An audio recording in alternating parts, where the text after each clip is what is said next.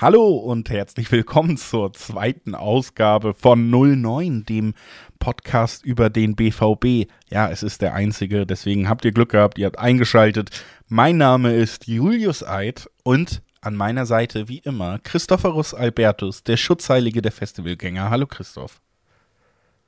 Hallo zusammen, äh, schön wieder da zu sein. Ähm, ich merke direkt, die erste Spitze kommt geflogen, dass wir letzte Woche keinen Podcast vor dem DFB-Pokal aufnehmen konnten, äh, geht auf mich, weil ich auf dem Festival war. Nichtsdestotrotz, ich hatte eine sehr gute Zeit und bin jetzt natürlich sehr erholt und bester Dinge für die zweite Folge von 09. Ja, es läuft bei dir herausragend, kann man vielleicht einfach zusammenfassend sagen. Du warst auf einem Festival, deswegen konnten wir nicht ausnehmen. Jetzt äh, hörst du, bist du heute vielleicht ähm, hört man das auch, auch nochmal unterwegs äh, im, im Reisesetup, weil du im Urlaub bist. Also du, du lebst dein Leben vor dich hin, während ich hier schwitzend im Homeoffice jeden Tag zum Bruttosozialprodukt beitrage. Ähm, aber es sei dir natürlich gegönnt, erklärt, warum wir uns wieder ein wenig länger nicht gemeldet haben. Wie gesagt, wir haben ja auch von Anfang an gesagt, wir versuchen das hier auf jeden Fall als Projekt zu machen, was uns beiden Spaß macht. Wir haben tolles Feedback direkt bekommen, als die erste Folge draus war. Und wir hoffen weiter zu liefern, regelmäßiger dann auch zu liefern, wenn die Sommer- und Ferienmonate wieder vorbei sind. Und ähm, dass das nicht nur uns, sondern auch weiter euch weiterhin Freude machen kann, aber das genug der Vorworte, weil wir tatsächlich ja heute eine Menge auch rund um den BVB zu besprechen haben. Wir haben zwei Pflichtspiele gesehen, die ersten beiden Pflichtspiele dieser Saison. Wir sind noch in einem Transferfenster, mit dem ja auch schon, das war Hauptthema unserer ersten Folge, hört da gerne noch mal rein, ist teils aktuell, äh, immer noch viele Fans unzufrieden sind. Wir haben eigentlich äh, instant zum Saisonstart schon wieder ähm, zumindest auf den sozialen Medien eine laufende Trainerdebatte, äh, Trainerdebatte entfacht. Also es gibt eine Menge zu besprechen. Und die große Frage, Christoph, mit was möchtest du denn einsteigen? Ich muss sagen, persönlich kann ich gar nicht so wahnsinnig viel zum, zum äh, Schott-Mainz-Spiel sagen. Ähm, deshalb wäre mein Fokus eher auf, auf dem Köln-Spiel. Nichtsdestotrotz, glaube ich, gibt es da einige Überschneidungen und wahrscheinlich können wir da viele Themen auch so parallel abhandeln. Ähm, Im Vorgespräch haben wir da ja schon mal so ein paar Parallelen rausgearbeitet und ich glaube, das können wir jetzt auch gleich nochmal als roten Faden wieder mit aufnehmen. Ja, das wäre auch meine Herangehensweise. Schott Mainz am Ende hat man es halbwegs standesgemäß mit 6-1 gewonnen, hat sich in Teilen schwer getan und das gerade in gewissen spielerischen Elementen, die sicherlich auch bei der Kritik, die es ja durchaus gab am Köln-Spiel, eine Rolle spielen. Und ich würde es tatsächlich so machen, wir werden da jetzt nicht groß was zu sagen zum Pokalspiel gegen einen unterklassigen Gegner, das man am Ende gewonnen hat.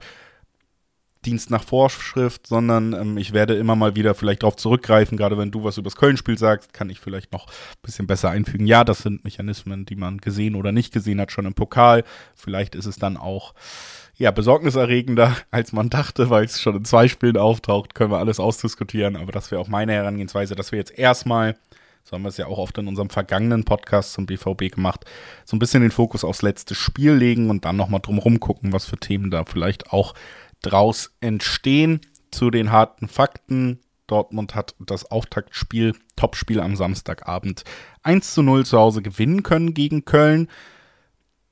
Und das hat man durchaus glücklich getan, muss man sagen, hat sich lange schwer getan. Ähm, lange, lange stand es 0-0. Spät hat äh, Donny Malen das Siegtor geschossen nach einem Standard und das auch ähm, ja glücklich. Bin mir ziemlich sicher, dass er den nicht genau so gewollt hat, wie der am Ende ins Tor gegangen ist. Trotzdem stand später Siegtreffer und ein Sieg auf dem Papier. Also auch da zumindest erstmal die Pflicht erfüllt. Trotzdem merkt man schon wieder, wenn die Kür so gänzlich fehlt, dann, dann ist die Stimmung nicht so gut, wie sie auch der Verein selber immer, immer wieder in den Mittelpunkt stellt. Das ist für mich auch ein wichtiger Punkt, auf den wir heute noch zu sprechen kommen werden. Aber ich würde tatsächlich sagen, erstmal auch dann an dich gerichtet. Du bist ja der Schlaue hier von uns. Was war denn bei diesem Spiel los? Warum war das so zäh? Mhm.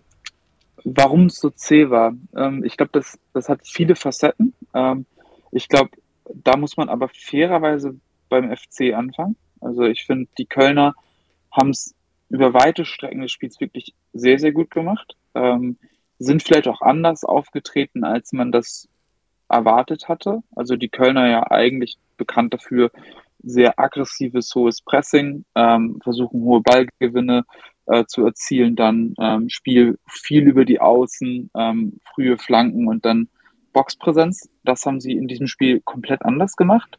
Ähm, das Offensivpressing wirklich nur sehr situativ eingestreut, in aller Regel eigentlich aus einem Mittelfeldpressing heraus, ähm, wirkliche Angriffshöhe eigentlich teilweise eher sogar nur die eigene Mittellinie, also gar nicht mal so sehr in der gegnerischen Hälfte. Von daher schon mal ein abwartenderes Spiel von Köln, was natürlich den Räume genommen hat und worauf Köln halt wirklich abgezielt hat. Und das war, glaube ich, sehr schnell, sehr offensichtlich. Hm, sie wollten das Spiel übers Zentrum komplett blocken. Also Köln hat versucht, ähm, das Zentrum vom BVB totzustellen und hat es über weite Strecken gut hinbekommen. Also eigentlich vom Setup haben sie in einem 4-4-2 gespielt, ähm, zumindest äh, gegen den Ball. Ähm, Keins und äh, Selke haben so als erste Linie versucht, äh, den Weg ins Mittelfeld zu schließen. Ähm, sahen sich in aller Regel in einer, in einer Unterzahl, haben aber eben dadurch, dass sie keinen Druck ausgeübt haben, eigentlich sich nicht rauslocken lassen. Dazu hat man dann immer wieder gesehen, und das ist dann der entscheidende Schlüssel, wenn man so will, ähm, dass die beiden Außenspieler Waldschmidt auf der einen Seite und ähm, jetzt, oh, jetzt muss mir fast helfen. Ich weiß nicht, wer auf der rechten Seite gespielt hat gerade. Ja. Ähm, Kassensen, Kassensen, Entschuldigung. Ja. ja, die beiden haben eigentlich immer Außenzentrum angelaufen, immer im Deckungsschatten den Dortmunder Achter, also auf der einen Seite Reus, auf der anderen Seite Sabitzer, immer zugestellt und somit versucht, das Dortmunder Spiel auf die Außen zu forcieren. Und Dortmund hat tatsächlich selten den Weg auf die Acht gefunden und das ist schon mal ein großer Erfolg. Ähm, und Dortmund hat es da dann auch verpasst, in die entscheidenden Räume reinzugehen. Wir können vielleicht nochmal später ins Detail gehen, aber schon mal als Anmerkung dazu, das erste große Thema, wo Köln wirklich Räume offenbart hat, ist, dass zum Beispiel auf der linken Seite Paccarada den Dortmunder Außenverteidiger Riasson angegriffen hat. Auf der anderen Seite ähm, war es dann entsprechend ähm, Schmitz, der auf, auf Benzebaini gegangen ist. Und eigentlich genau in den Raum hinter die Außenverteidiger hätte der BVB kommen müssen und hat es nicht geschafft. Das heißt, das Dortmunder Spiel sehr wenig Tempo im Spielaufbau, sehr viel zwischen Innenverteidigung und Sechs, ohne nennenswerten Raumgewinn, ohne großes Andribbeln, ähm, ohne auch Tempo in den Pässen weil die Abstände auch zwischenzeitlich sehr, sehr groß waren. Und so ja, zog sich das Spiel aus meiner Sicht, weil der Weg ins Zentrum zu war, der Weg auf Außen war sehr behäbig und auch, auch ohne große Bewegung. Und am Ende war das Spiel über weite Strecken dadurch sehr stumpf. Ja, also ich finde, das ist ein wichtiger Punkt, kann man ja auch mal ein bisschen in Perspektive setzen. Es ist ja eigentlich auch kein neuer Trend, weder beim BVB, dass sie es nicht hinbekommen, noch im Fußball generell, dass das ein eines der gewählten Mittel ist von Mannschaften, die viel den Ball haben, die gegen tiefstehende Mannschaften spielen, dass man eben genau diese Räume auf den Außen hinter den Verteidigern, dass man da hinter die letzte Kette kommen will, dass man da vielleicht auch auf die Grundlinie kommen will und dann eben den Strafraum zu bedienen, weil man das Zentrum kaum noch überwinden kann. Es gab auch in diesem Spiel immer mal wieder, wenn es dann Versuche gab, durch Einzelsituationen diese Versuche deutlich zu oft aus meiner Sicht in der Zentrale des Feldes und nicht auf den Außen, wo man eben dann vielleicht auch mal eins gegen eins steht und wenn man ein eins gegen eins gewinnt durch ist, sondern immer in der Zentrale wird dann versucht zu kombinieren oder zu dribbeln, wo dann aber eben doch noch zwei, drei Gegenspieler deutlich näher an dir dran sind, selbst wenn du dieses 1 zu 1 Duell erstmal gewinnst, was du dir suchst. Deswegen ist es da meistens ja auch deutlich weniger ertragreich. Deswegen konzentrieren sich viele, viele Mannschaften, die viel den Ball haben, ja auch auf diese Räume hinter den Außenverteidigern, die du angesprochen hast.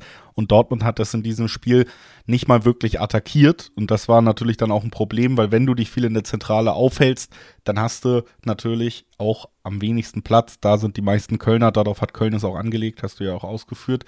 Und da hat man so ein bisschen ja auch noch zusätzlich in die Karten gespielt, aber da dein Lob an die Kölner berechtigt, hört's so ein bisschen trotzdem auch auf dann, dass das nur die Kölner Leistung ist. Ich bin mir ziemlich sicher, wenn man diesen Weg geht und äh, genau diese Räume bespielt, die Dortmund in diesem Spiel bespielt hat, dann wird das gegen jeden Gegner in der Bundesliga ziemlich schwer, egal wie unterlegen der vermeintlich sein mag. Ähm, absolut. Also ich glaube, da, da fehlten einfach auch klare Prinzipien, klare Abläufe und Lösungen. Ähm, und um, um das vielleicht mal auszuführen, ähm, was so die Prinzipien angeht. Ähm, ich habe mal versucht, so ein bisschen zu clustern, okay, was hat der BVB eigentlich wirklich strukturell gemacht? Was wurde halt immer wiederholt? Und ähm, da wurde es dann relativ schnell dünn. Also ich glaube, ein klares Prinzip, so was man, was man im Spielaufbau gesehen hat, ist eigentlich natürlich äh, im Aufbauspiel direkt, also auf dem Weg ins zweite Drittel, versuchen, Überzahlsituationen zu schaffen. Zu Beginn hat man oft gesehen, dass der BVB auf eine Dreierkette erweitert hat. Jan hat sich dann oft auf die linke Seite von Hummels fallen lassen, ähm, einfach auch um Hummels zentral in den Spielaufbau zu bekommen, um auf der anderen Seite aber auch äh, über den Halbraum besser abgesichert zu sein, dass man dann Jan im Zweifelsfall hat, der in die Laufduelle gehen muss, weniger als Hummels, der dann in der Tiefe absichern kann. Also das schon mal so grundsätzlich ein sinniges Setup. Davor den Sabitzer, ähm, der dann oft äh, sozusagen den zentralen Part einer Raute da gespielt hat. Auch da wieder die Prinzipien relativ klar, diagonale Passlinien zu schaffen um die Kölner herum. So schon mal Sachen, die, die da offensichtlich waren. Dann Breite sollten über die Außenverteidiger kommen, ähm, dann Räume zwischen Linien besetzen. Das ist dann so eher die Aufgabe gewesen, die dann zum Beispiel ähm, Brand, Reus und äh, Malen versucht haben zu erfüllen.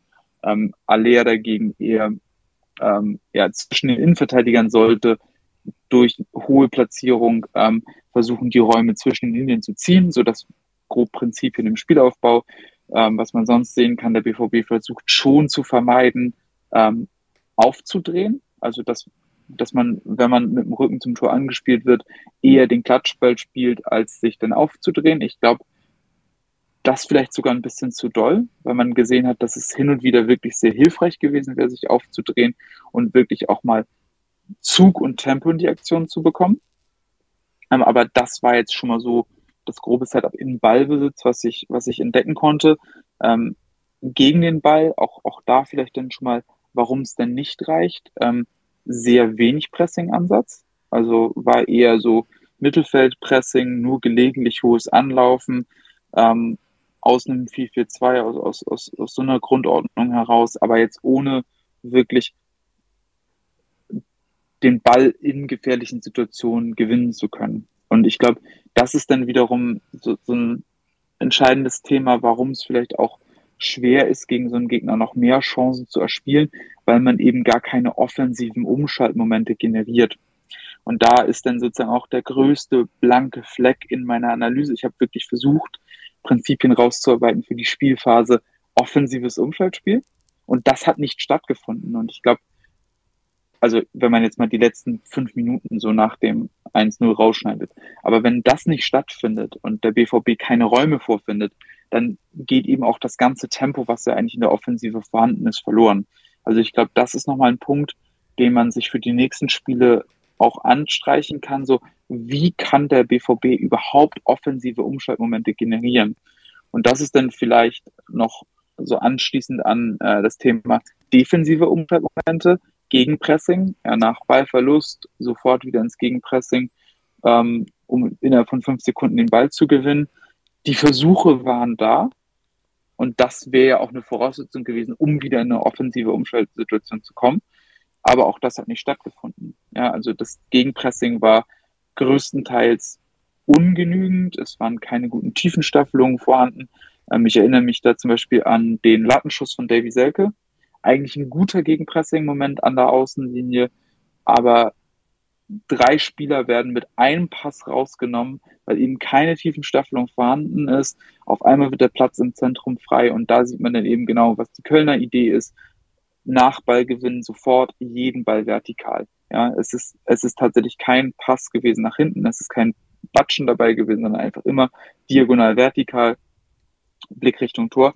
Und da sah der BVB ganz schön schlecht aus. Und da muss man sagen, wenn eben so ein Punkt fehlt wie offensives Umschaltspiel, wenn das hohe Anlaufen nicht funktioniert, wenn das Gegenpressing nicht funktioniert, ja, dann fehlt einem ein bisschen die Fantasie, wo es herkommen soll, wenn man im eigenen Ballbesitz sehr beschränkt ist, was die Ideen anbetrifft.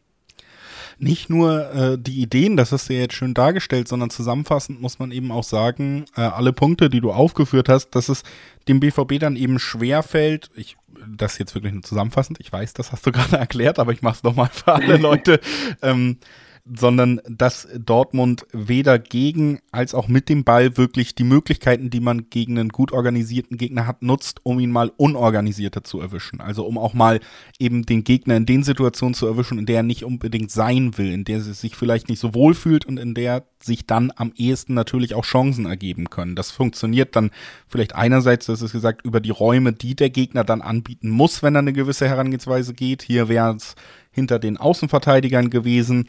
Da ähm, hat Dortmund wenig bespielt, hat vielleicht aber auch, muss man ja auch sagen, auf den Außenverteidigerpositionen haben wir fast wohl die Bestbesetzung gesehen mit Benzebaini und Riasson, aber da nicht wirklich die Spieler, die entweder mit dem höchsten Tempo oder den höchsten technischen Fertigkeiten da das 1 gegen 1 zumindest angehen können. Das heißt, das müsste man dann auch über Passwege lösen. Aber das fehlt, also man attackiert den Gegner nicht da, wo er vielleicht anfällig ist. Und dann eben, man kriegt den Gegner nicht ungeordnet, man kriegt ihn nicht aus seiner Ordnung raus. Im Ballbesitz. Und das finde ich ist ein ganz wichtiger Punkt beim BVB schon seit längerem. Und der ist meiner Meinung nach auch teils für mich schon schwer nachzuempfinden, ist ja auch einfach das, Pass, äh, das Passtempo zu gering. Das generelle Tempo im Spiel mit Ball ist zu gering, um den Gegner mal auseinanderzuziehen, um mal diese Räume zu schaffen, die er eigentlich nicht hergeben will. Das gibt es ja auch. Das ist ja eine Herangehensweise im Ballbesitz, dass man eben zum Beispiel durch clevere, schnelle Seitenwechsel auch mal Räume öffnen kann. Wir haben dieses Tempo in den Pass äh, in den Passabläufen nicht, wenn wir den Ball haben, was du auch angesprochen hast, auch dieses Aufdrehen und dann mal einen, ja, ein paar Meter Platz im Zentrum vor dir haben, auch das fehlt und gegen den Ball, das ist eben auch der Punkt, wenn du da auf dieses Pressing halbwegs verzichtest, dann erwischst du auch da keinen Ballgewinn, der dir den Gegner mal unge äh, ungeordnet gibt, ne? Und alles zusammengefasst ist das dann halt eine Herangehensweise, die dafür sorgt, dass Köln eine Idee hat und diese Idee erstmal umsetzen kann. Und da muss man fair sein, auch wenn die individuelle Qualität bei Dortmund hoch ist und vielleicht auch am Ende zu diesem 1 zu 0 führt. Gleichzeitig gibt es, denke ich, keine Mannschaft in der Bundesliga, ehrlich gesagt, die nicht in der Lage ist, eine klare Defensividee zu haben und dann auch über 90 Minuten umzusetzen, wenn man sie nicht herausfordert. Und das wird unweigerlich auch Punkte kosten, auch gegen die kleineren Namen. Absolut. Also äh, ich glaube, dass gerade Köln jetzt auch nicht zwangsläufig bekannt ist für eine extreme Kompetenz in geordneter Defensive. Also gerade wenn man sich die letzte Saison anguckt, war das definitiv nicht das Herzstück der Kölner Mannschaft. Ich glaube, da sind es halt eher die tatsächlich die Umschaltmomente, die die Mannschaft auszeichnen. Ähm, aber du hast, du hast genau die richtigen Punkte angesprochen. Also ähm, ich finde Thema 1 gegen 1 super wichtig. Also der BVB hat es selten geschafft, Spieler überhaupt in 1 gegen 1 Situation zu bringen.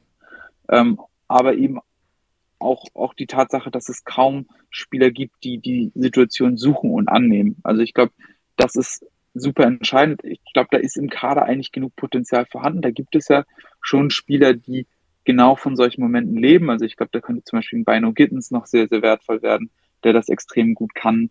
Äh, ein Donny Malen kann das an sich gut. Ähm, ein Karim Adiemi mit seinem Tempo kann das an sich auch gut.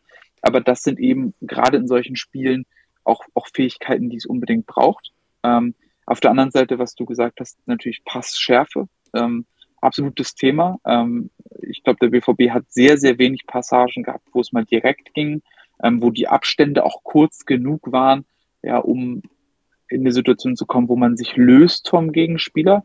Ja, meistens waren die Passwege im Positionsspiel sehr weit und das gibt natürlich Köln auch die Möglichkeit, ähm, ja, immer mitzuschieben und, und die Räume zu schließen. Ähm, sieht man letztendlich auch in den, in den gelaufenen Metern. Da hat Köln, glaube ich, irgendwie in Summe acht Kilometer mehr zurückgelegt und ich bin auch der Meinung, dass man das in diesem Fall tatsächlich sehen konnte.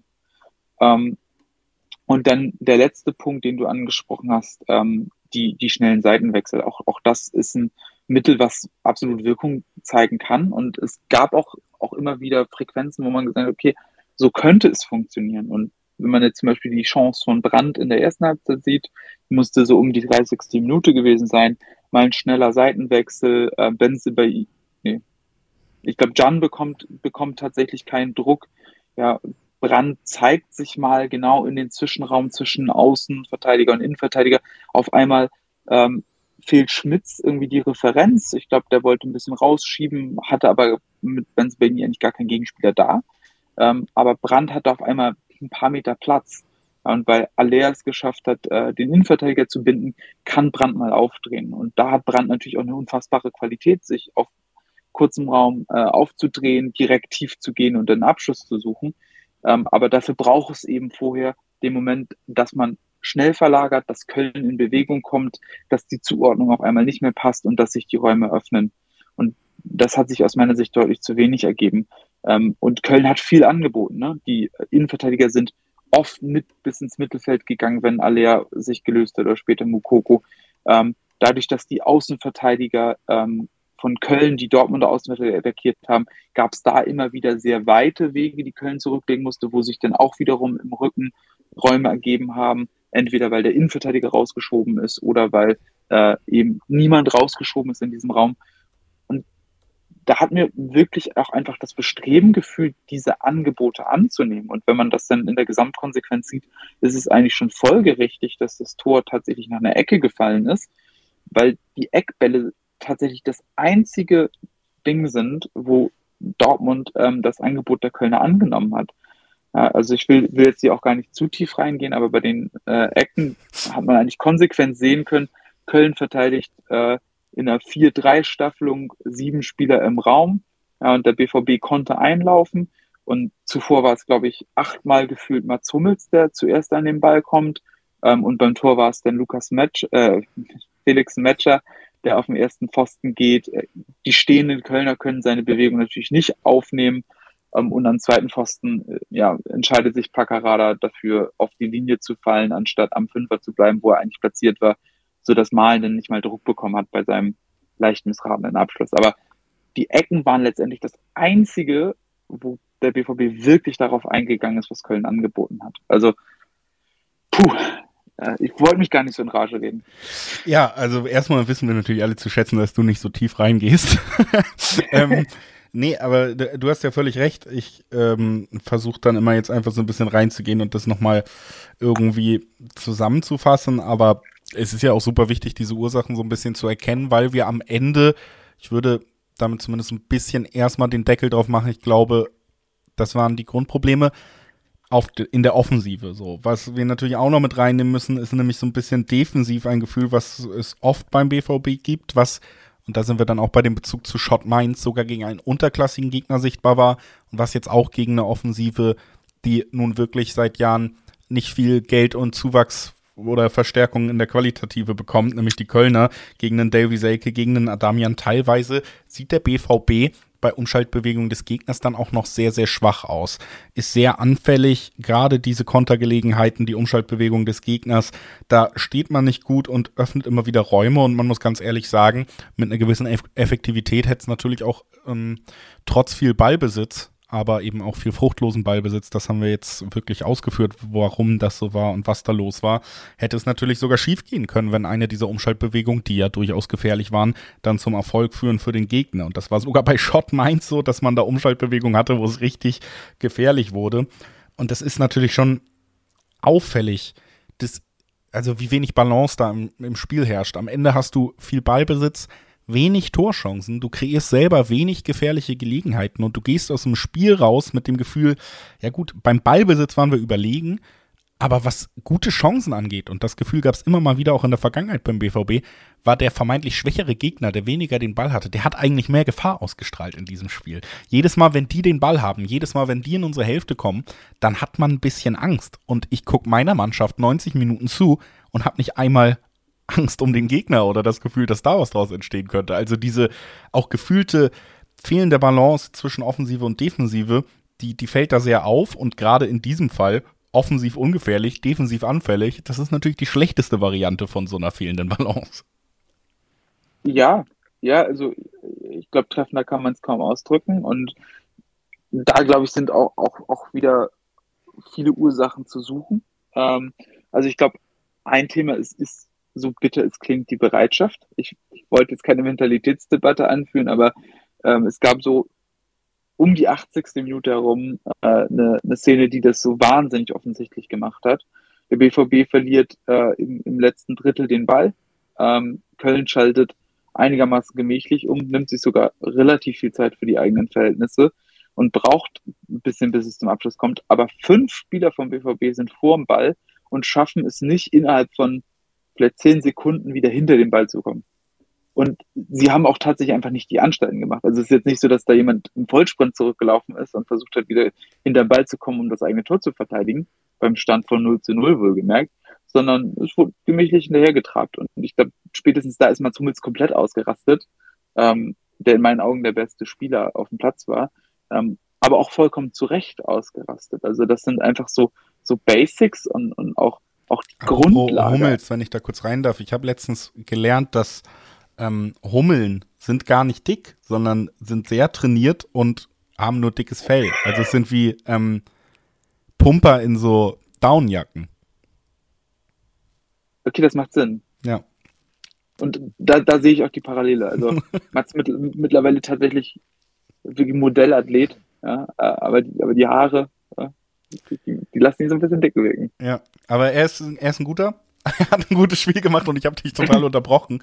Aber ich wollte, äh, ich habe mir diesen Hummelsgag so zurechtgelegt und immer gewartet, dass wir mal den Namen sagen.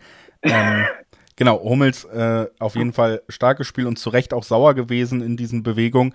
Bereitschaft hast du auch gerade schon gesagt, der Spieler. Ich weiß, ich gehe jetzt mit einem Satz rein. Trotzdem würde ich gerne versuchen, das so langsam auch in eine weiterführende Richtung dann zu lenken zu einem weiteren Thema, weil wir schon recht lang wieder im Spiel direkt sind. Du hast die fehlende Bereitschaft angesprochen. Und wir wollen ja so langsam vom Spiel auch nochmal darauf äh, folgend darüber sprechen, dass der Trainer schon wieder bei manchen ganz schön in der Kritik steht. Und die Frage ist natürlich, wir haben über fehlende, viele fehlende Mechanismen gesprochen, da gerade aber auch über fehlende Bereitschaft, haben auch schon bei den Außenverteidigern gesagt, okay, wie gut kann denn ein Riasson wirklich diese, diese Räume attackieren? Ist er überhaupt als Spieler dafür gemacht oder hat er andere, andere Fähigkeiten, die er da besser einbringen kann? Und deswegen so generell die Frage, wenn du dir das alles jetzt auch so ausführlich angeguckt hast und ähm, viele Punkte ja auch rausgegriffen hast, wie viel ist denn vielleicht auch Qualität des Kaders? Das wird ja auch immer vorgeschoben. Wie viel ist vielleicht auch fehlende Motivation? Und wie viel ist tatsächlich auch, da gibt der Trainer den Spielern einfach nicht genug an die Hand? Mm. Ja, ähm, also ich, ich, ich glaube, du hast alle Punkte berechtigterweise angesprochen. Also ich glaube, wenn wir mit dem Kader anfangen, ähm, und das ist ja schon lange ein Kritikpunkt meinerseits, dass der Kader aus meiner Sicht nicht zwangsläufig stimmig zusammengestellt ist. Also ich glaube, da gibt es Spieler, die für sehr unterschiedliche Spiele geeignet sind, aber die nicht notwendigerweise einer einheitlichen Idee folgen. Und ich glaube, da kann man seit Jahren immer wieder den Vorwurf machen, dass der BVB eher opportunistisch rekrutiert und Spieler mit einem vermeintlich guten ähm, Value for Money kaufen, aber nicht so sehr anhand einer festgelegten Spielidee, die man über Jahre entwickelt. Und ich glaube, das sieht man jetzt sehr gut.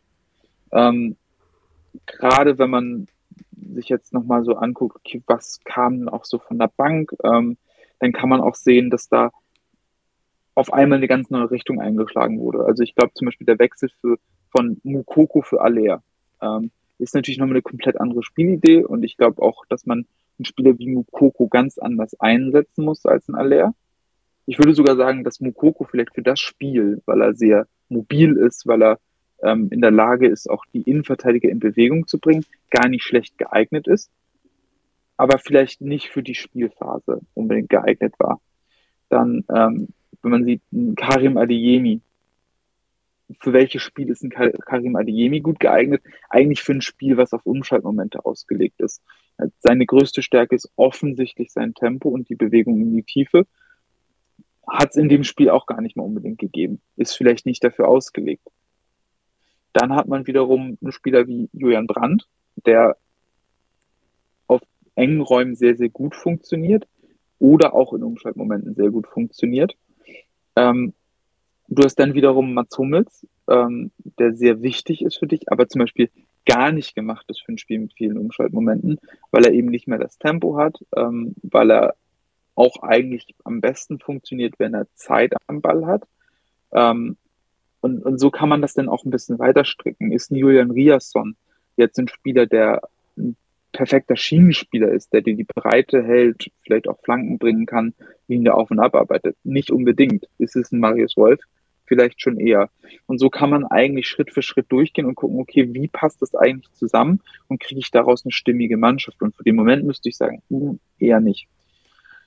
also das schon mal als erster Punkt. Dann zweiter Punkt, ähm, Trainerarbeit. Ich glaube, da kann man schon auf jeden Fall sagen, die Vorbereitung wurde nicht wirklich gut genutzt, um eine Spielidee zu implementieren.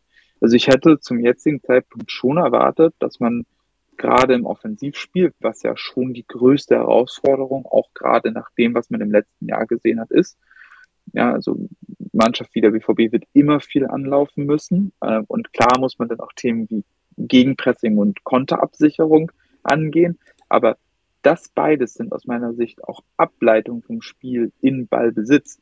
Ja, also gerade in Ballbesitz bereite ich ja das Gegenpressing vor, muss ich für eine Konterabsicherung sorgen und trotzdem Lösungen finden. Und das hat aus meiner Sicht nicht wirklich stattgefunden. Und wenn ich das vergleiche zum Beispiel mit dem, was man in Leipzig sehen kann, was man in Leverkusen sehen kann, wo über den Sommer offenbar sehr gut gearbeitet wurde, zumindest basierend auf dem, was ich jetzt von den beiden Teams gesehen habe, dann muss man sagen, steht der BVB da im direkten Vergleich, weil das auch aus meiner Sicht die direkte Konkurrenz ist, nicht besonders gut da. Das heißt, ich glaube schon, dass man da auf jeden Fall auch einen Kritikpunkt anbringen muss, der auch insbesondere den Trainer betrifft.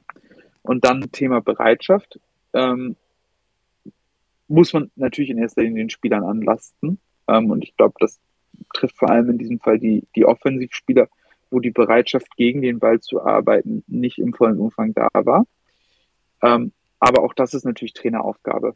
Ähm, ist aber natürlich auch eine, ein Querschnitt aus Recruiting, Trainer, Spieler. Ähm, und ich glaube, das ist letztendlich ähm, von außen immer sehr, sehr schwer zu beurteilen. Ähm, ich lese da, ja, jetzt wieder ein bisschen anekdotisch, aber ich lese gerade äh, ein Buch von äh, Pep äh, Linders, von Co-Trainer von Jürgen Klopp beim, ja. beim FC Liverpool. Intensity. Und wenn man da, ja, exakt. Absolute Empfehlung übrigens. Ähm, aber wie er über Intensität spricht, über Bereitschaft spricht, ähm, wie man auch ja, die Spieler hinter die Idee bringt, immer alles auf den Platz zu lassen, immer 120 Prozent zu geben, wie das sozusagen der Kern ist, der alles zusammenhält, dann vermisse ich den doch ganz schön beim BVB. Abschließend gesagt mal zum Köln-Spiel jetzt auch das Fazit. Ich musste, also ich habe das Spiel auch geguckt und war natürlich auch über große Teile ernüchtert. Dann ähm, gehst du irgendwann online, dann kriegst du mit, dass die Kritik sehr, sehr stark ist. Dann habe ich immer so ein bisschen diese Gegenreaktion natürlich auch zu sagen, gut, ähm, online ist die Kritik so laut, vielleicht war es nicht ganz so schlecht, wie hier manche behaupten und mit der, der Einschätzung hat man meistens auch recht. Trotzdem muss ich sagen, in der Analyse jetzt, wenn wir uns wirklich nochmal ausführlich mit diesem Spiel auseinandergesetzt haben, war es natürlich so, dass es da wirklich viel zu kritisieren gibt und ähm, ja, dann eben auch anschließend eine andere Online-Diskussion, die teilweise schon wieder losbricht, ist dann eben, ja, liegt es, also die Trainerdiskussion am Ende, ne? Kann es nicht besser werden, wenn Terzic Trainer ist? Ist das das, was er zu leisten vermag? Es gibt taktisch die Kritikpunkte, du hast es gerade auch nochmal zusammenfassend gesagt, die Kritikpunkte, auch Motivation, das ist natürlich eine Frage und die ist bei Terzic und der Diskussion meiner Meinung nach auch herauszustellen, werde ich gleich drauf zu sprechen kommen, aber äh, erstmal generell gesagt, ist es natürlich so, wenn wir gerade, wir sind ja beide auch immer mal auf Twitter unterwegs und Co., diese Diskussion sehen, muss ich sagen, da geht es dann doch wieder nicht anders. Kommen wir zur täglichen äh, 09 kritisiert Social Media Diskurskultur. Da geht es nicht anders, als das Gefühl zu haben, okay, ich finde mich schon noch irgendwo in der Mitte wieder, ne? Weil ähm, Terzic out nach diesem Spieltag, da gibt es Gründe, warum ich das nicht teile.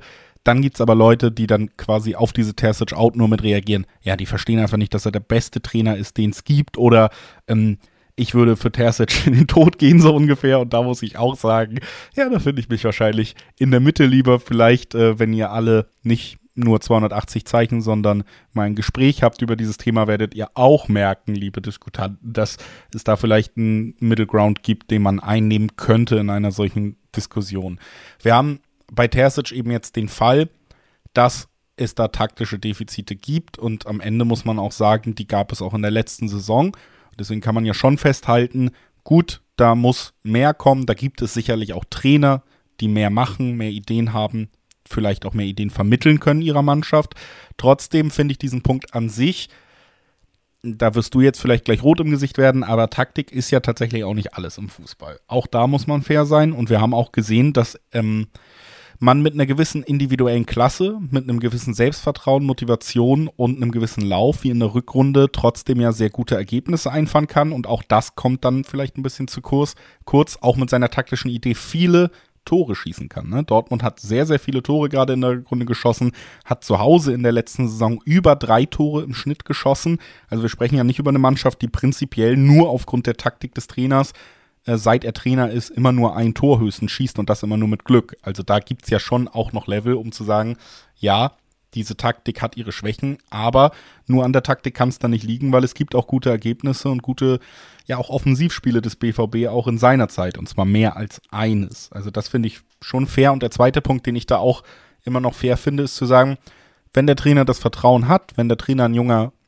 Trainer noch ist wie Terzic und ähm, die Zeit bekommen soll, mit der Mannschaft zu arbeiten, muss man fairerweise auch einfach sagen, und das hört man ja zumindest auch immer wieder aus allen Ecken, dass er sich in die Arbeit stürzt und dass er auch wissbegierig und lernfreudig ist, dass diese taktische Komponente sich mit dem Trainer und dem Team natürlich auch noch weiterentwickeln kann. Also wir, wir können jetzt nicht so tun, als würden wir über Trainer und Taktik reden. Und das passiert mir manchmal in dieser Situation zu schnell. Gerade wenn wir jetzt immer diese Verweise auf Marco Rose und Co. nehmen. Der hat die drei taktischen Ideen gehabt. Terzic hat nur eine taktische Idee mal runtergebrochen. Terzic kann sich auch einfach eine zweite Idee noch ausdenken mit der Mannschaft und in der Entwicklung. Ne? Diese, dieser Prozess ist ja nicht ausgeschlossen. Kein Trainer der Welt war mit 30, 35, 40 derselbe Trainer wie mit 50.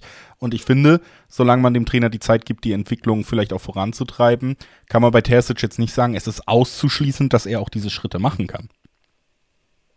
Nein, definitiv. Also ich, ich glaube, du sprichst faire Punkte an. Ne? Also zum ersten auf jeden Fall. Also da muss man sagen, letzte Saison hat der BVB einen sehr, sehr guten Lauf gehabt in der Rückrunde. Ich glaube, das ist auch immer ganz wichtig herauszustellen, dass gerade dieser das Selbstbewusstsein und auch die Selbstverständlichkeit, die sich aus so einem Lauf ergibt, eine unfassbare Dynamik entfachen kann. Und ich glaube, das sollte man nie unterschätzen, was das mit einer Mannschaft macht weil letztendlich dann auch sehr schnell nicht nur das Vertrauen in die eigene Fähigkeit wächst, sondern vor allem das Vertrauen in die Fähigkeit der Mannschaft.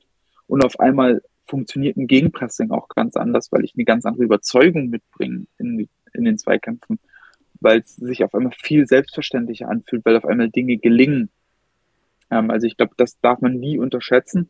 Und natürlich ist auch immer der Spielverlauf ganz, ganz entscheidend. Also ich glaube, wenn der BVB vielleicht auch glücklich relativ früh in Führung geht, dann haben wir ein ganz anderes Spiel auch gegen Köln.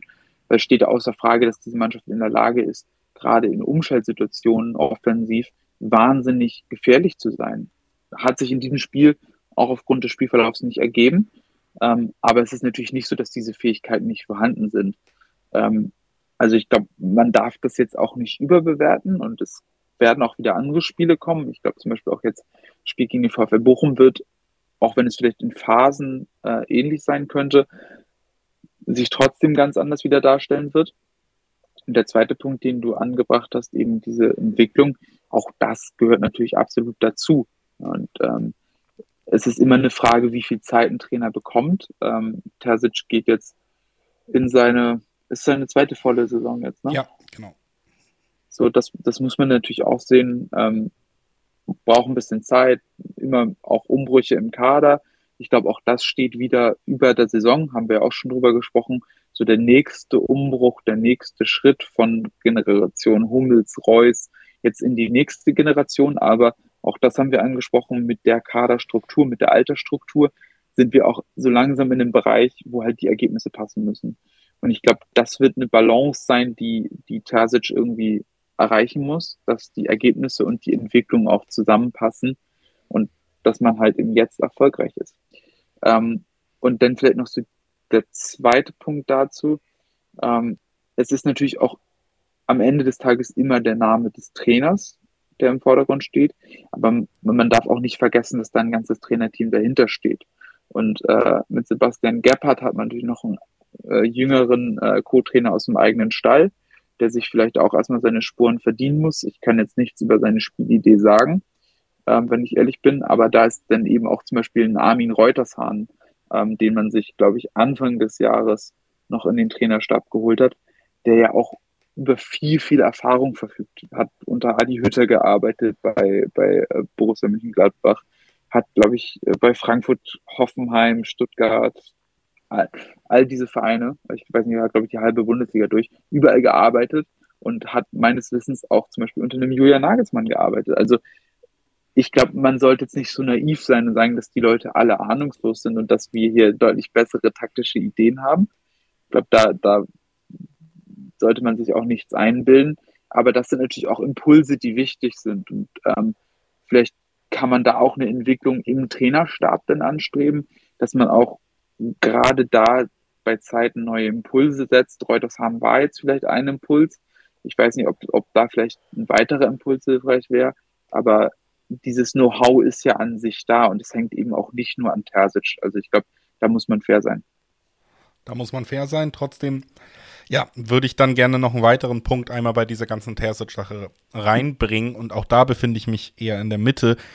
Das große Faustpfand in der öffentlichen Diskussion, und das ist nun mal auch, und deswegen finde ich es fair, das auch ihm eben ja als Maßstab anzulegen, weil es auch vom Verein selber ganz, ganz offensiv so erstens inszeniert wird und zweitens ja auch von Aki zum Beispiel gerade wieder immer wieder ganz klar herausgestellt wird, nämlich es geht darum, dass Terzic diesen Job haben soll, behalten soll, weil er in der Lage ist, diesen Verein zu leben, die Fans mitzunehmen, eine Stimmung zu entfachen und das ist etwas, was gefehlt hat. Das wird von ihm erwartet, so wird er inszeniert und das wird immer wieder angeführt als großer, großer Grund. Und ich finde, auch da muss man, ja, wenn man kritisch drauf guckt, sagen, es gibt Punkte, bei denen das sicherlich stimmt. Ich finde alles, was er in Richtung des Vereines sagt und fühlt, sehr, sehr glaubhaft. Das nehme ich ihm ab. Und ich empfinde das tatsächlich auch als Privileg, als Fan einen Trainer zu haben, der ganz offensichtlich diesen Verein wirklich liebt, um mal wirklich emotionale Sprache zu wählen. Soweit würde ich bei ihm gehen und das, finde ich, ist definitiv ein Faustpfand, gerade in einem eher unruhigen Umfeld der letzten Jahre. Das, das kann man nicht bestreiten. Trotzdem gehört da für mich, ja, zu seiner unbestreitbaren Emotion dem Verein gegenüber, eben zu diesem Faustpfand Punkt Nummer eins gehören auch noch andere Aspekte. Und da muss man dann schon sagen, da befinde ich mich manchmal auch in der Mitte. Denn die Frage ist ja auch, kann er diese Emotionen nicht nur für sich glaubhaft vermitteln, sondern kann er sie übertragen? Das muss dann ja seine Aufgabe sein. Ende der letzten Saison hatten wir kurz das Gefühl, diese Saison hat es als Aufbau dieses Übertragens geklappt. Die letzten Szenen der letzten Saison haben dir das Gefühl gegeben, da ist was geschaffen worden. Und das ist innerhalb eines Monats, da haben wir im letzten Podcast lange drüber geredet, gefühlt ja in großen Teilen schon wieder so ein bisschen zerbrochen. Aufgrund von vielleicht fragwürdigen Kommunikation, fragwürdigen Transfers, aufgrund von ja, enttäuschten Erwartungen in den Kader, was auf dem Transfermarkt passieren könnte. Da ist viel dann schon wieder weg gewesen von dieser Magie, die Terzic vielleicht in der letzten Saison so ein bisschen an das Publikum weitergeben konnte und bei dem Lauf auch an die Mannschaft. Und die große Frage ist jetzt, ob er wirklich in der Lage ist, das nicht nur zu fühlen, das bestreite ich gar nicht, sondern eben auch das zu tun, was, was er tun soll, nämlich das Ganze auf alle wieder zu übertragen. Schafft es nochmal, die Fans so zu vereinen? Schafft es nochmal, seine Spieler so hinter sich zu bekommen? Und dazu gehört dann aber eben auch teils das Spielerische. Ne? Wenn du diese, und das wird dann doch immer beschworen, auch Aki selber wieder mit dem Klopp-Vergleich. Wenn du diese Klopp-Energie nochmal beschwören willst, dann musst du irgendwann auch auf dem Rasen, auch spielerisch, mit der Mannschaft dieses Gefühl ausstrahlen. Wenn du immer sagst, wir sind hundertprozentig dabei, wir brennen, wir haben Bock und dann spielst du immer 0-0 und hast wenig Offensivszenen, dann nimmt dir das die Fans nicht auf Dauer ab, dann verschwindet dieses Gefühl. Das muss verschmelzen und das muss er als Trainer leisten, dass das überschwappt. Nicht nur in Pressekonferenzen, sondern auch auf dem Feld. Auch in Pressekonferenzen, auch in diesen Videos. Die Sätze, die er sagt, ich glaube sie ihm. Aber ist er ein geborener Rhetoriker, wie es dann eben auch Klopp war? Also ist es nicht nur etwas, wo ich sage, ja, das glaube ich ihm, das ist schön, dass er es sagt, sondern sagt das auch so, dass ich das Gefühl habe, ich will dabei sein, ich will dasselbe fühlen, ich springe auf den Zug auf, ich motiviere oder er motiviert mich damit. Und da fand ich auch bei Inszenierung schon immer, dass die Art, wie er es sagt, natürlich dann auch rhetorisch zurücksteht hinter den ganz großen Mitnehmern und Motivatoren, äh, Mourinho und Klopp und Co. Also auch da hat er inhaltlich vielleicht nicht viel wettzumachen, aber was die Kommunikation angeht, eben doch. Was das, es muss am Ende von der Mannschaft ausgestrahlt werden, was du sagst. Wir müssen es dir auch in den 90 Minuten glauben können, nicht nur davor und danach. Auch da ist Arbeit zu tun.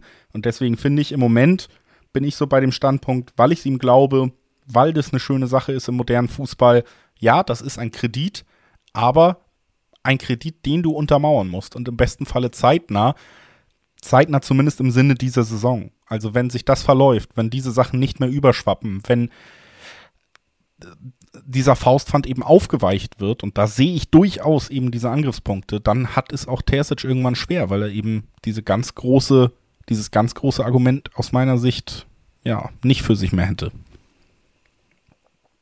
Also ich glaube, du hast es schon, schon wunderbar zusammengefasst, deshalb möchte ich da auch gar nicht, gar nicht mehr allzu viel drauflegen. Ich glaube, die Punkte, die du angesprochen hast, sind alle, alle richtig und wichtig. Und ich glaube auch, dass man natürlich immer auch das relativieren muss. Also ich glaube, gerade ein Klopp-Vergleich, äh, und das ist beim BVB leider immer unweigerlich der Fall, ist, glaube ich, auch einfach nicht fair.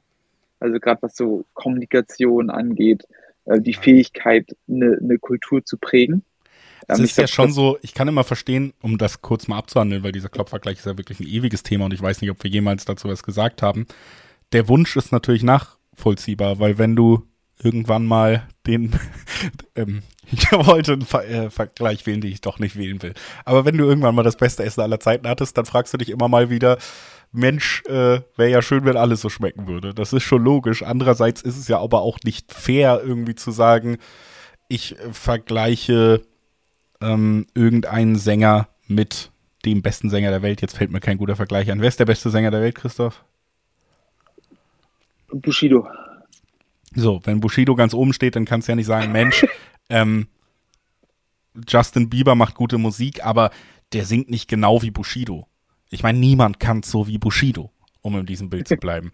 Und niemand kann so wie Klopp. Und deswegen ist dieser Vergleich, das ist der Punkt, den du gesagt hast, nie wirklich fair, weil du kannst natürlich nicht sagen, hey, guck mal, hier ist wirklich gerade in diesem kommunikativen Bereich, hier ist der Beste, den es je gab in diesem, in diesem Business.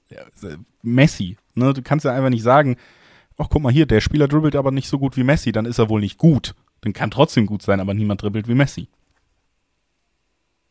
Ja, ich glaube, ich glaube, das ist halt komplett der Punkt, ne? Also Jürgen Klopp ist halt eine absolute Ausnahmeerscheinung und auch die Hoffnung zu haben, dass man innerhalb von 20 Jahren nochmal so eine Ausnahmeerscheinung bekommt, ist, glaube ich, glaube ich, einigermaßen unwahrscheinlich. Und es wird halt auch immer schwieriger, ne? Also darf man ja auch nicht vergessen, diese Top-Trainer-Talente, man sieht ja zum Beispiel auch bei einem, bei einem Nagelsmann und Co., auch die machen jetzt immer schneller den Schritt. Und gerade diese Entwicklung, die Trainer nehmen, sind ja auch nicht mehr, wie sie vor 15 Jahren war, wo Jürgen Klopp erst einige Jahre in Ruhe bei Mainz gearbeitet hat, bevor er den nächsten Schritt macht und im BVB nach oben arbeitet und so weiter. Ähm, bestes Beispiel Mikel Arteta, ähm, galt als großes Trainertalent, äh, ist Co-Trainer bei Manchester City und der erste, der erste eigene Job ist dann gleich beim FC Arsenal. Ne? Also ja. man muss das auch mal ins Verhältnis setzen, was auch für Möglichkeiten überhaupt da sind. Und ich glaube, ähm, das, das sollte man nicht verkennen. Ähm, ich würde dann gerne nur abschließend nochmal den Punkt bringen, dass es natürlich auch immer darum geht, im gesamten Verein und insbesondere rund um die Mannschaft eine Kultur zu errichten, die das überhaupt zulässt. Und ich bin mir nicht sicher, ob beim BVB so eine Erfolgskultur überhaupt besteht. Ich glaube, das ist einerseits natürlich dem unterworfen. Gehst jetzt in gefährliches Terrain? Das ist natürlich eins der ganz großen Themen immer noch rund um diesen Verein. Warum klappt es nie, ne? Ja, aber also ich würde es jetzt tatsächlich einfach äh, im ersten Moment an der Mannschaft auch so ein bisschen festmachen, wo man natürlich sagen muss, dass über Jahre halt auch viel Veränderung da war. Ähm, die einzigen Säulen, die ja jetzt wirklich konstant halt da sind, wenn man die Mannschaft durchguckt, dann sind es ja schon irgendwie äh, Reus und Hummels. Aber reicht das, ne? Und also ich glaube, zwei Spieler reichen nicht, um eine Kultur zu errichten. Aber da muss man vielleicht auch einfach mal Glück haben, dass man eine gute Phase hat äh, mit Leuten, die das schaffen. Und zum Beispiel in den, in den Meisterjahren hattest du natürlich auch ähm, Leute dabei, die vielleicht fußballerisch nicht so da waren, aber die das ganze Thema halt unglaublich verkörpert haben. Und ich glaube, die Bedeutung einer solchen Kultur, auch wie man im Training arbeitet, wie man auf dem Platz arbeitet, welche Standards man einhält, wie man sich gibt, wie man sich benimmt, all solche Sachen, ähm, ist halt nicht selbstverständlich, muss aber errichtet werden. Und da ist natürlich auch ein Trainerteam gefragt, ähm, das irgendwie zu schaffen, aber eben auch nicht alleine, sondern im Umfeld vom Verein. Ähm, also ich glaube, dass das Thema ist super komplex und vielschichtig. Ähm, aber ich würde ich würde es gerne zurückführen auf das, was du gesagt hast, nämlich, dass eigentlich gute Bedingungen auch vorhanden sind, ähm, dass natürlich Terzic immer noch einen gewissen Kredit genießt, ähm, aber dass er das spätestens in dieser Saison halt auch untermauern muss. Ne? Also das, ja. das ist, glaube ich, der entscheidende Punkt. Ich finde, das ist halt der Punkt. Du kannst es nicht immer so sagen mit Tessic ist der Beste, weil er so gut moderieren kann und dann sagen, Tessic ist der Schlechteste, weil er taktisch nichts kann. Beide stimmt nicht so. Und das finde ich dann gerade ähm, in der öffentlichen Betrachtung, weil es eben auch so offensiv inszeniert ist vom Verein, da muss man eben fair sein. Einerseits nimmt man ihn in Schutz und sagt, taktisch, natürlich ist da Luft nach oben, aber die, das kann man nicht ausschließen, dass er das auch noch erreichen kann. Andererseits muss man auch sagen, nein, diese Moderation, dieses ganz große Faustpfand, auch da gibt es noch was zu beweisen. Das ist auch nicht für immer in Stein gemeißelt und für immer die Ausrede für alles andere. Ne? Also das ist der Punkt. Ansonsten kurze Anmerkung, du hast gesagt, zwei ähm, Menschen können keine Kultur errichten. Aus kreationistischer Sicht würde ich sagen, zwei Menschen haben die ganze Zivilisation errichtet, Christoph. Ne? Also da ist schon auch was möglich. Ziehe ich zurück. Dankeschön. Äh, äh wir sind hier ja der BV Bibel Podcast. Äh, deswegen wollte ich hier einmal noch einbringen, dass äh, Adam und Eva uns alle geschaffen haben. Und ähm, da lasse ich keine Zweifel aufkommen. Gut. Ah, ah, ich ich, ich glaube, die, wie äh, ernst wir das ganze Christentum nehmen, ich glaube, das, das sollten wir momentan im Umfeld vom BVB nicht ausdiskutieren. Ich muss bei Adam und Eva oft habe ich den ersten Reflex direkt an die Sendung zu denken. Äh, wo wir wieder beim Trash TV sind. Aber ist nicht mein Format, muss ich ehrlich sagen. Nee, fand ich auch. Ist, ähm, liest sich auf dem Papier spannend, aber ist einfach nicht so, nicht so schön, wie man sich vorstellt, so, ähm, gut, haben wir auch das geklärt. Ähm, ich fand es schon sehr ergiebig und meine Punkte, äh, Hauptpunkte sind eigentlich auch fast durch, aber ich weiß, du hast dir auch noch Gedanken um ein anderes Thema gemacht, ähm, was ich auch so ein bisschen zu einem ja, Aufhänger anschließen lässt, den ich auch noch rausgesucht hatte für diese Folge, denn wir sind ja noch in einem offenen Transfermarkt und reden weiter über mögliche Verstärkung des BVB. Ähm, Wünsche sind definitiv auf Fanseite da, dass sowas kommen würde und Beschwichtigung auf Seiten des Vereins. Man hört immer wieder finanziell nicht mehr viel möglich. Personeller Aufhänger ähm, dazu vielleicht wirklich nur ein paar kurze Worte, damit wir dann noch zu deinem vorbereiteten Punkt auch kommen können. Bella Kotschap war jetzt im Gespräch. 20 Millionen junger Nationalspieler. Nächstes Jahr Hummels vielleicht dann wirklich Karriereende, also mindestens ein sinnvoller Vorgriff und auch ein spannender Spieler aus meiner Sicht, der dem Team weiterhelfen könnte und der spätestens dann im nächsten Jahr ja wichtig wäre als Transfer und zu einem tatsächlich eigentlich sehr guten Preis. Trotzdem scheint es an diesen 20 Millionen so ein bisschen zu scheitern. Und das führt zur generellen Diskussion. Finanzen beim BVB, was ist da los? Warum äh, kann man keine 5 Millionen, äh, 10 Millionen mal vorstrecken, wenn man weiß, es lohnt sich? Und du hast mir vorher gesagt, du hast dir noch ein paar Gedanken und Notizen zu den Geschäftszahlen gemacht. Deswegen würde ich sagen, ähm, wir sind schon lang drin, wir haben auch nicht mehr ewig Zeit, aber das ist ein Thema, was sehr, sehr spannend ist. Das wollen wir nicht außen vor lassen. Und deswegen ähm, hol bitte deine Excel-Listen hervor und sag mir, was ist da los. Vielleicht kann ich auch was lernen, weil äh, mit Geld umgehen, ja, da bin ich das Pendant zu Michael Zorg, der Nico Schulz kauft. Okay, ähm, ich, da, da, möchte ich nicht zu großspurig werden. Ähm, also auch, auch Excel-Listen erst, erst, erstmal relativ minimalistisch, weil zur Einordnung, es geht um die, um das vorläufige Konzernergebnis für 22, 23. Also die genauen Zahlen haben wir noch nicht, aber es waren ein paar interessante Notizen dabei. Also ich glaube grundsätzlich erstmal sehr, sehr positiv.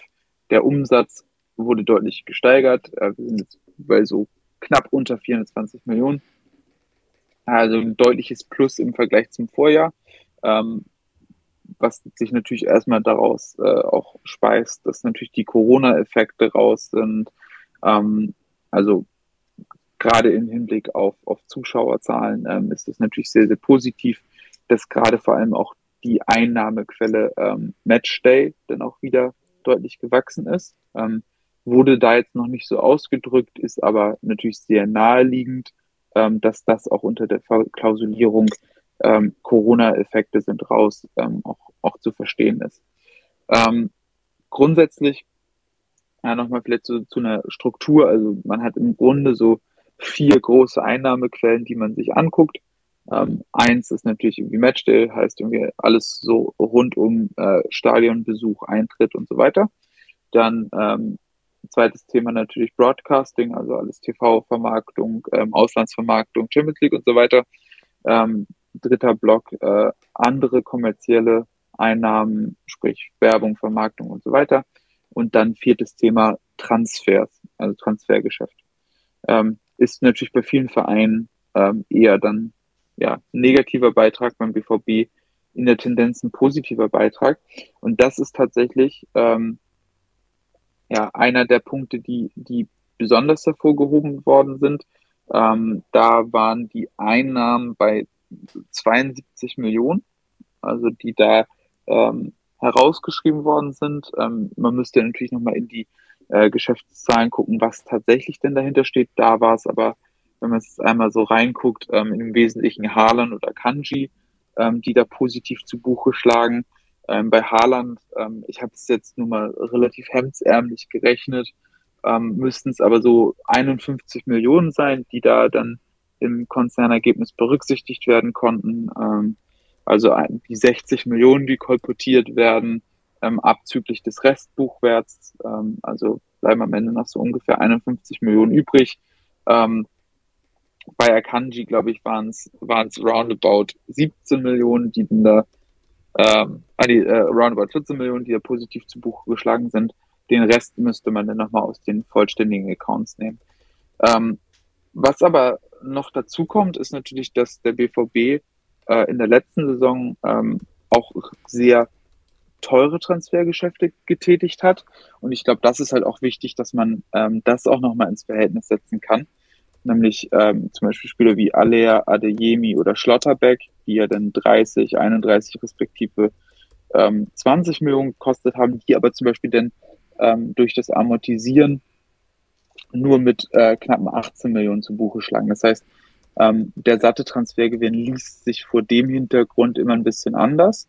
Nichtsdestotrotz muss man natürlich noch äh, auch mit einsehen, dass natürlich auch die Spieler, die in den Vorjahren gekauft werden, damit reinzählen. Das schon mal so als Vorbehalt. Grundsätzlich bleibt aber trotzdem übrig, Einnahmen aus Transfergeschäft sind auch nochmal um über 10 Millionen gestiegen. Das heißt, solche Sondereffekte sind da auf jeden Fall sehr positiv.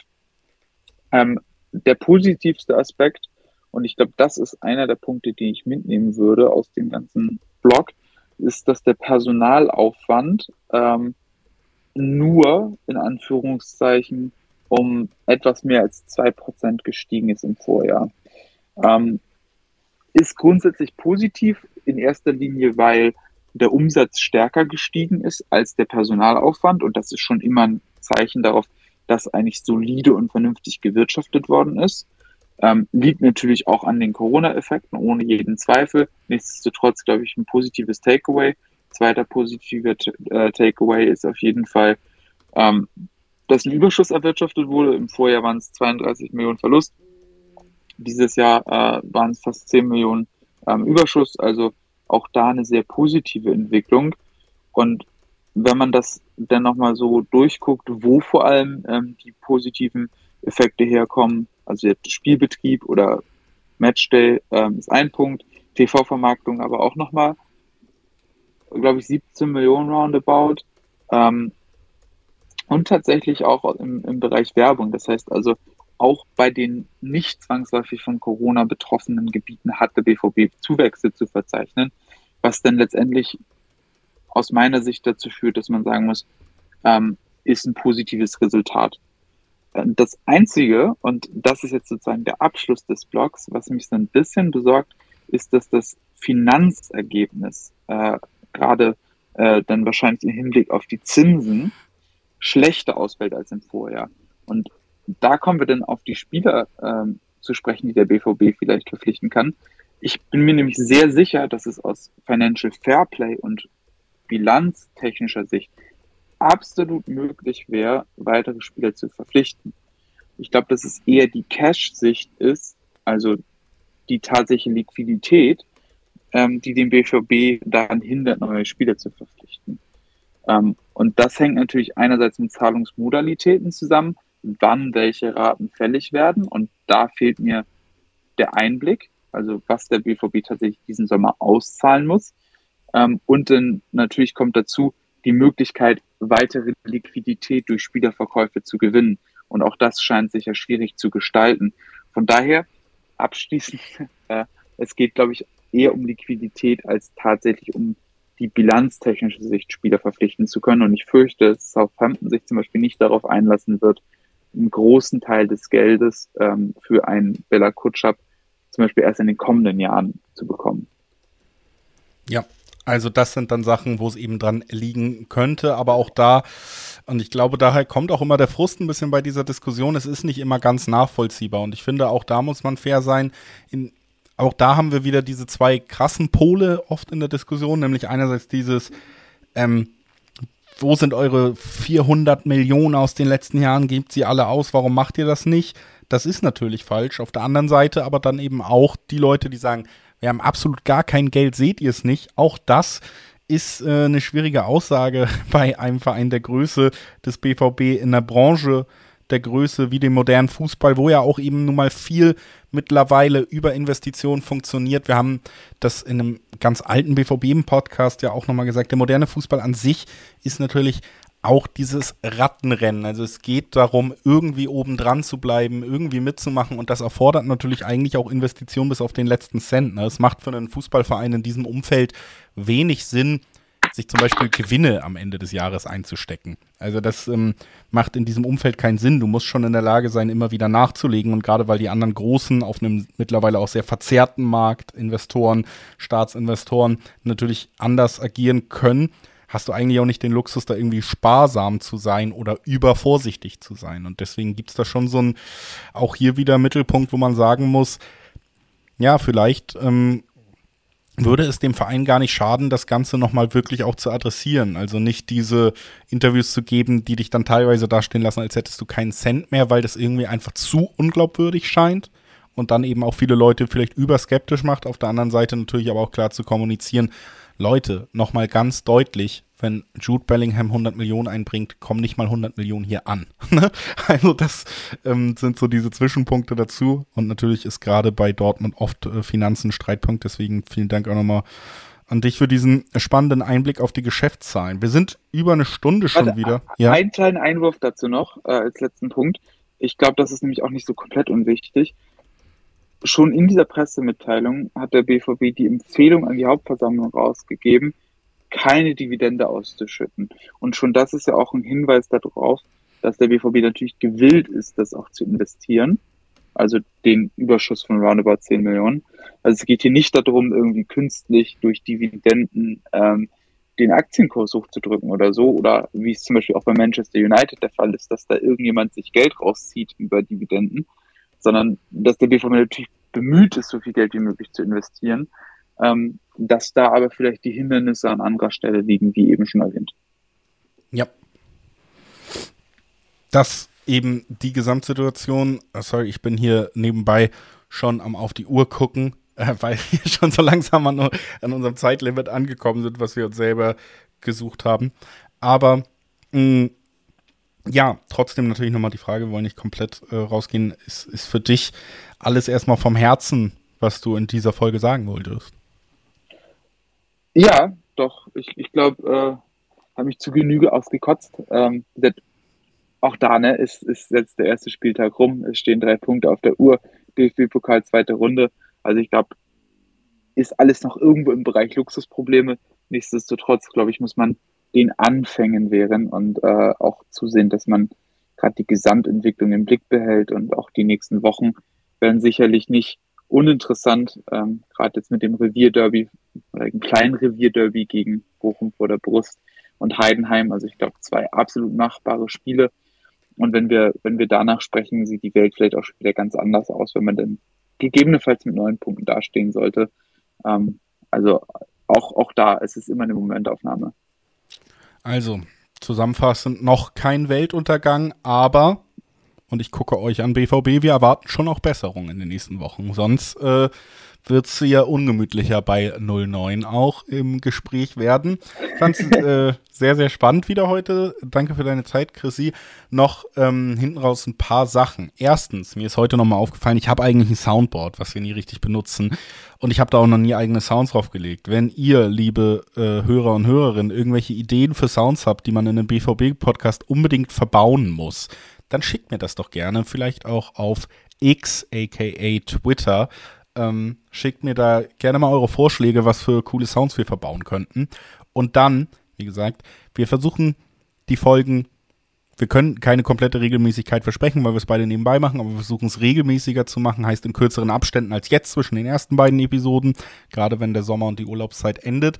Trotzdem kann ich euch jetzt nicht genau sagen, wann die nächste Folge kommt. Und wenn ihr nichts verpassen wollt, hier nochmal der Hinweis, ihr könnt auf allen Plattformen eigentlich, wo ihr diesen Podcast hört, dem Podcast auch folgen oder abonnieren und dann verpasst ihr es nicht. Dann wisst ihr auf jeden Fall Bescheid. Folgt uns gerne auch auf Twitter. Auch da wisst ihr dann zeitnah Bescheid, wenn eine neue Folge draußen ist generell interagieren da auch sehr, sehr gerne immer, wenn ihr irgendwelche Fragen habt, versuchen die auch regelmäßig in die Podcast-Folgen mit reinzunehmen. Wir haben theoretisch auch ein Patreon, gerade sind wir aber noch nicht in so einem regelmäßigen Ablauf, dass ich allen versprechen kann, euer Geld ist super investiert. Wenn ihr trotzdem irgendwas loswerden wollt, guckt mal bei Patreon vorbei. Und ähm, das müsste es dann tatsächlich von mir auch gewesen sein für heute. Vielen Dank fürs Einschalten. Vielen Dank fürs Dasein, Christoph. Vielen Dank äh, für deine Zeit und für deinen Input, Julius. Es war mir wie immer eine große Freude und vielen Dank euch allen fürs Zuhören. Und damit verabschieden wir uns und sagen Dankeschön. Ciao.